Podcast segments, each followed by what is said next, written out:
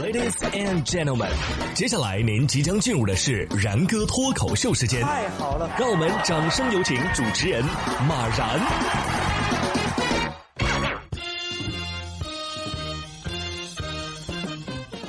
然哥说新闻，新闻脱口秀，各位听众大家好，我是然哥。其实每次看到类似这样的新闻的时候啊，我就想不太明白，你说这些人到底是？怎么变得这么有钱的呢？说中国的一位神秘女富豪花了五点六个亿买下了欧洲豪宅，历经了两年的低迷之后，中国的超级富豪重返欧洲顶级豪华房地产市场。意大利的萨丁岛当地媒体啊，就在六月十八号晒出了一座庄园的照片以及交易支票，说一位中国的神秘女富豪一次性的支付了八千万欧元，合人民币就是五点六三个亿啊，买下了当地的超级豪宅。支票信息显示，这名神秘的富豪啊，名叫纳尼王。这应该就是王纳尼是吧？他没有使用分期付款，也没有借到开曼群岛的离岸公司名义购买以避税。今年的四月八号，他直接将八千万欧元存入了某美国房东的瑞士银行账户。哎呀，朋友们，你们说有没有这样一种可能？钱它就是万能的。我希望我三十五岁的时候，哎，甭说全款买房了。能全款买一箱钟薛高，我就满足了。你说这这王娜妮是不是就是小说中里边那种刷卡不眨眼的霸气白富美女主？看了下面这条新闻呢，我觉得这就是为什么我赚不到钱的原因了啊！这商机是无处不在的，我发现不了，也把握不住。说在交警查不戴头盔的旁边卖头盔。这是六月二十七号，河南郑州交警在前面查不戴头盔的人，一男子呢在旁边啊卖起了头盔。交警心想：我忙我的，你忙你的，你别违章就行。一个敢买，是一个敢卖啊！戴上我可爱的小头盔，骑上我心爱的小摩托。查头盔的旁边卖头盔，那查酒驾的旁边卖啥呢？啊！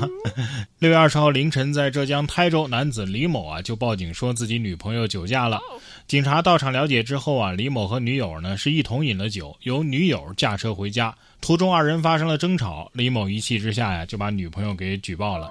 就在民警将李某的女友带下车，准备做进一步调查的时候，同样喝了酒的李某啊竟然悄悄地钻进驾驶室，将车开走了。但是没一会儿呢，李某竟然又打车折返，自投罗网。李某说呀，呃，觉得自己举报女朋友的行为有点过分，准备回来搭救女友。最终呢，经过检测，两个人都涉嫌醉驾。卧龙凤雏，龙凤呈祥啊！你俩最好是在一起，别分开了啊！这案情都不用改编，直接能当小品演。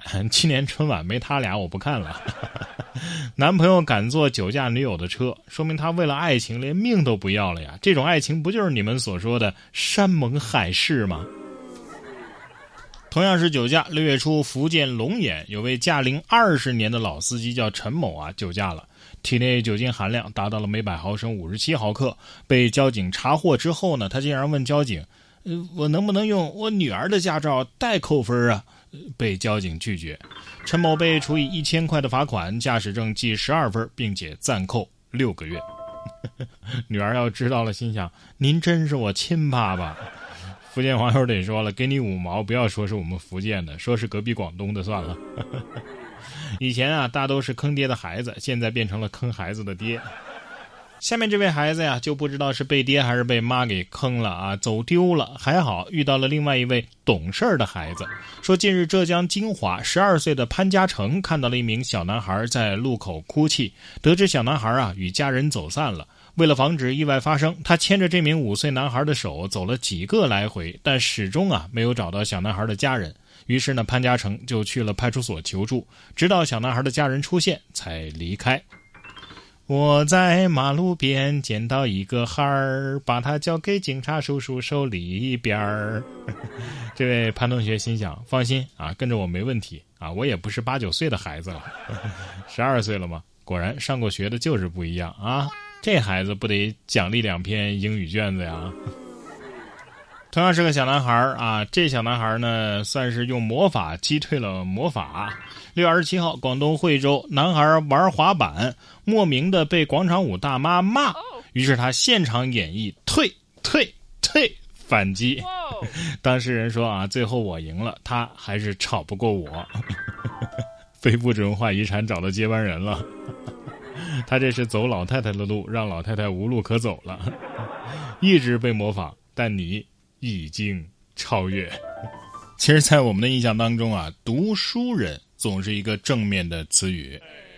正所谓“万般皆下品，唯有读书高”嘛。像这样的句子呢，也证明了这一点。所以说，一个出身名牌大学的人，那应该是顺理成章的在社会上拥有一席之地啊。不过，如果读书人赶上了动荡的时代，可能命运就不会那么的顺遂了。这一点也被历史验证过。作为黑色幽默文学代表人物的冯内古特，他有一部小说《囚鸟》，讲述的就是一个哈佛毕业的高材生被美国二十世纪中后期的社会大潮裹挟，一步一步放弃自己原则和初衷，不断沉沦的故事。而在这个故事当中呢，造成主人公不幸遭遇的，当然有他自身的性格原因，但是冯内古特却没有过多的苛责这位知识分子对现实的妥协，因为在他看来，他们的命运完全是被社会、文化和历史所造成的。也正因为如此，这部作品的分量才会超越一般的小说，具有发人深思的力量。然哥读书会本期就更新了《囚鸟》这部小说，我将为您讲述这位知识分子的挣扎与屈服。您只需要打开微信，搜索关注我的微信公众号“然哥脱口秀”，就可以加入进来。在这里，我为大家精选了全球一百本好书，每期十五分钟以上的拆解精读，帮你把每本书读懂读透，助你实现全方位的提升。马上打开微信，搜索“然哥脱口秀”，关注起来，加入我们吧！我在这里等着你。